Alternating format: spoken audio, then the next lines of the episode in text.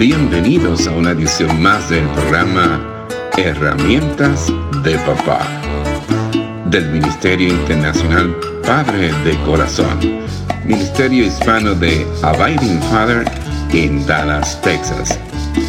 Para información del Ministerio Padre de Corazón, se puede comunicar por mensaje de texto o de voz al número 214 533 7899 214-533-7899 por correo electrónico a rafi arroba padredecorazon.org Rafi con Y al final.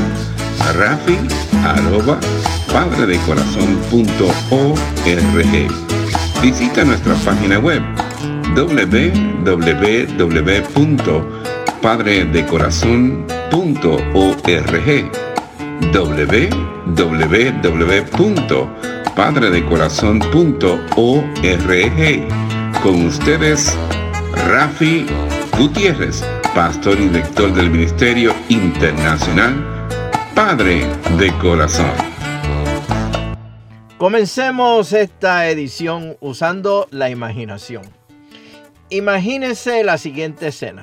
Mamá y papá están sentados con su hijo en la oficina del pastor. El pastor sentado frente a ellos tres. Los padres han traído a su hijo adolescente en busca de orientación, ya que no pueden más con los arranques de ira, de rabia tan terrible que tiene el hijo. Ya no aguantan más las explosiones de rabia que él descarga a diario sin importar el lugar ni la hora. Mamá está llorando y papá está sentado en la silla con sus brazos cruzados con una cara de pocos amigos y sumamente molesto. La mamá se esfuerza por servir de mediadora entre su hijo y su esposo. A medida que los padres van hablando del comportamiento de su hijo, el hijo permanece en silencio o responde cuando responde con algún comentario feo y enojado. Los tres, padre, madre e hijo, ya no hayan qué hacer. Y pronto se, se añadirá una cuarta persona a este cuadro de desesperación, el pastor. Aunque el hijo es responsable delante de Dios por su comportamiento, debemos considerar si pudo haber algo que lo provocara innecesariamente y lo enojara. Hay dos pasajes en la Biblia que vienen a la mente cuando hablamos de esto.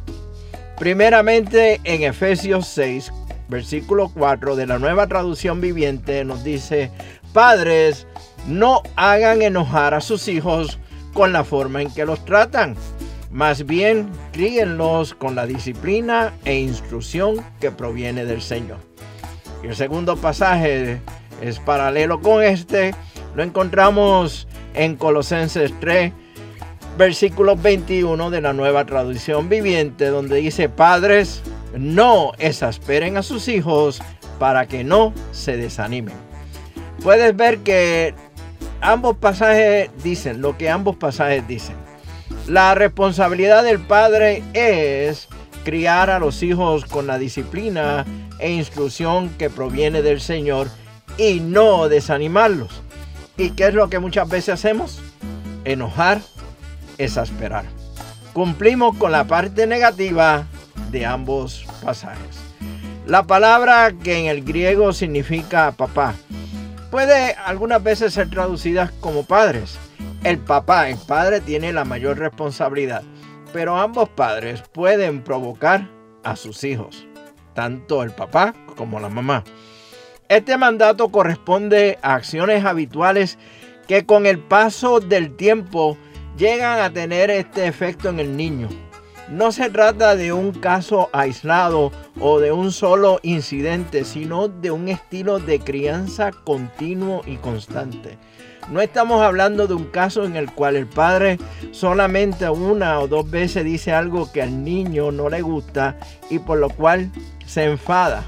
Estamos hablando de provocación repetida que con el paso del tiempo hacen que el niño se enoje y se desmoralice. El antídoto, a este desánimo es criarlos en la disciplina e instrucción del Señor, como nos dice Efesios 6, versículo 4. Una de las maneras en que esto se puede hacer es animando, levantando a los hijos. Considera, por ejemplo, cómo el apóstol Pablo se dirigía a las iglesias exhortándolas ante los falsos maestros. Lee la carta de Gálatas para que entiendas lo que te digo. A pesar de sus palabras que señalaban el error a la cual podía caer la iglesia, Pablo los exhortaba como un padre a su hijo. Hay quienes dicen que se debe mantener el equilibrio con un 80% de palabras de ánimo y 20% de corrección. Mire, no estoy quitando la responsabilidad del hijo en el caso que di como ejemplo al principio para, para, ponerla por completo en los hombros de los padres.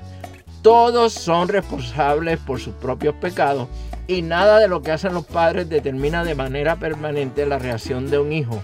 Pero el deseo de los padres siempre ha de ser de facilitar que su hijo piense y haga lo correcto.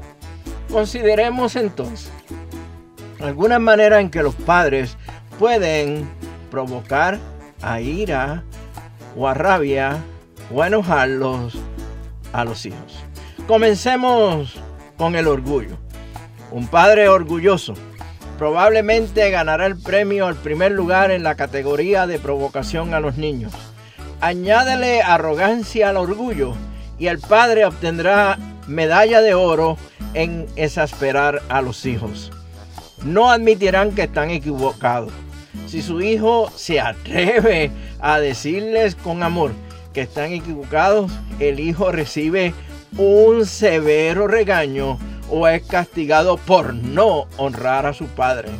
Un padre orgulloso lleva una vida hipócrita. El mensaje que recibe el hijo suena fuerte y bien claro. Haz lo que te digo, no lo que hago. Estos padres frecuentemente humillan al niño no solo en privado, pero también a la vista de otras personas. Existe una falta de sensibilidad hacia el niño o hacia otras personas. Frecuentemente lo que más les preocupa es la opinión que otros tienen de ellos, del papá. Su orgullo les cierra los ojos para que no vean su culpabilidad y es casi imposible que ellos admitan que han hecho algo malo. Los padres orgullosos no escuchan consejos. La culpa siempre la tiene otro suelen no poder ver su pecado, pero Dios se opone al orgulloso.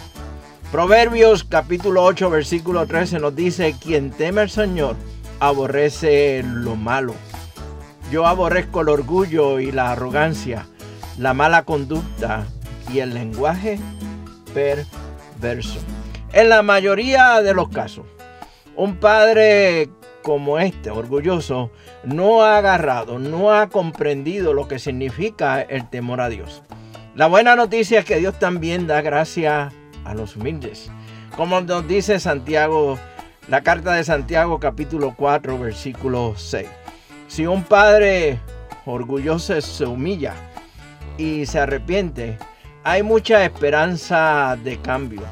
Él o ella podrían recibir un nuevo corazón que puede aprender a despojarse del orgullo y a vestirse de humildad. En la próxima edición del programa Herramientas de Papá, continuaremos con esta nueva serie basada en ambos pasajes bíblicos que leí al principio de Efesios 6, versículo 4 y Colosenses 3, versículo 21. Y espero que me acompañen durante esta nueva serie hablando de este tema en particular, no enfocándonos en lo negativo del pasaje, pero en lo positivo de él mismo. Mientras tanto, nos vemos en el barrio. Mire, un cafecito a la vez. Que Dios les bendiga abundantemente. Este ha sido un programa del Ministerio Internacional Padre de Corazón, Ministerio Hispano de Abiding Fathers, con oficinas en Dallas, Texas.